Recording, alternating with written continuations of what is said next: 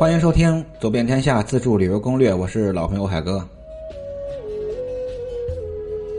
我们接着来聊雪乡的自助旅游攻略。本栏目是我在喜马拉雅电台独家签约录制，欢迎收听，谢绝侵权。雪乡啊，有很多的客栈都是，嗯，都是火炕。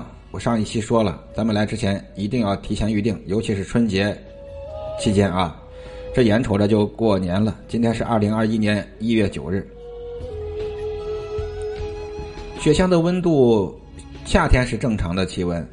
那么既然是雪乡，那怎么可以选择夏天呢？所以一定要到冬天去，才是最有观赏性的。冬天的雪乡气温都是在零下二十到三十多度之间，对于南方人来说确实很冷。普通的东北人到这儿也会必须裹上非常厚的衣服。所以去雪乡的时候，羽绒服啊，质量好一些的是必不可少。把自己裹成一个大球，这才是王道啊！去雪乡旅游，一定记着带足防寒装备，比如滑雪服、羽绒服、雪地鞋，有就带上，没有去买上。冬季的雪乡雪景非常美，带上相机记录下这些银装素裹的村落，绝对是非常美的经历。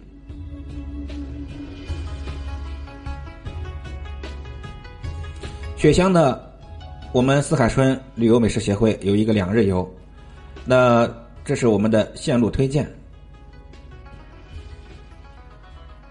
现在呢，您只要加入我的新米团，就可以有机会跟我一道走遍天下，成为我的这个四海春旅游美食协会的一个长期游伴，跟我一同用脚步丈量天下美景。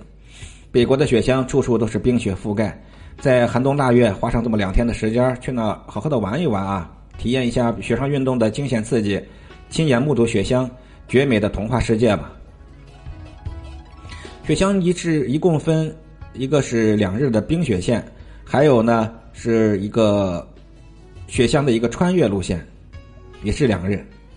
咱们先聊冰雪两日游。第一天呢，从早上从牡丹江出发，包车前往雪乡，四个小时之后到达。沿途的话，你会看到海浪河、千年古鱼、雾凇、白桦林等林海雪原的风光。中午时分到达目的地雪乡，在那儿我们吃过雪餐，呃，吃过吃过雪乡的午餐后，赶赴滑雪场进行惊险刺激、浪漫的趣味滑雪。所以不要吃太撑啊，吃太撑的话会不不消化。也可以乘坐马拉爬犁，如果你感兴趣的话，可以跟朋友们一块堆雪人啊、打雪仗等雪上活动。到晚上啊，如果你有时间精力，可以选择去看一场当地的二人转演出。东北二人转不用我说，太有名了啊！然后找个农家客栈留宿，睡一睡东北的热炕头。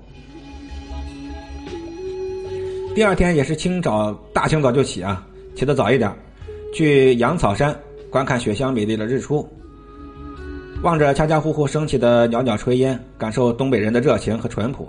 接着去看看雪乡的影视城。那里是很多东北题材电视剧的拍摄地，到那你会感觉到浓浓的关东风情，大红的灯笼、跑马场，还有白桦林，就像一幅画一样。吃过午饭之后，我们启程返回牡丹江市，需要坐四个小时的大巴就到了。另外一条非常非常刺激而且美不胜收的徒步路线，就是雪乡穿越路线。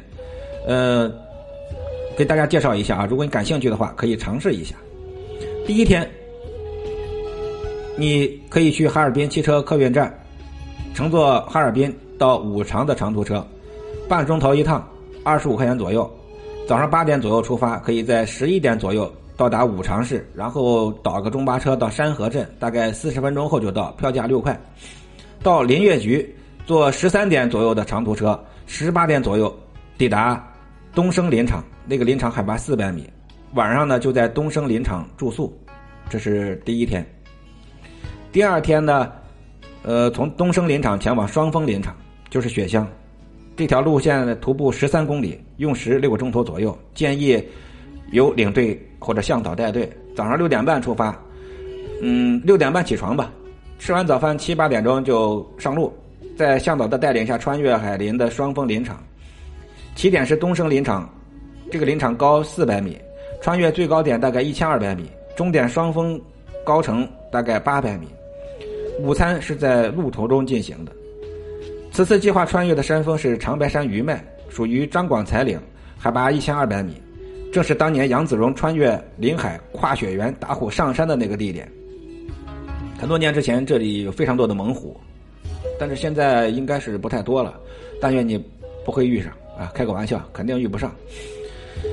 大概在下午三点左右就能到达雪乡，这段路途非常非常的辛苦，但是景色呢？我认为是非常的美丽。如果是我，我会选第二条。不知道你会选哪一条？我是海哥，是一个性情中人，开朗直率，热情真诚。我正在面向全国的听友寻找一位跟我志同道合的好朋友，希望他懂得人，懂得珍惜，真诚待人，不会反复无常。那生命中的另一半，我等着你的出现，我们共同风雨同舟，我们一同携手走遍天下。那也希望。愿意跟我一起出行的朋友加入我们的西米团，你会接到丰富多彩的线下各方面的娱乐、美食以及旅游活动的邀请函。点击节目当中的泡泡条，加入西米团吧！我在这儿等着你。感谢大伙的收听、关注和加入，拜拜。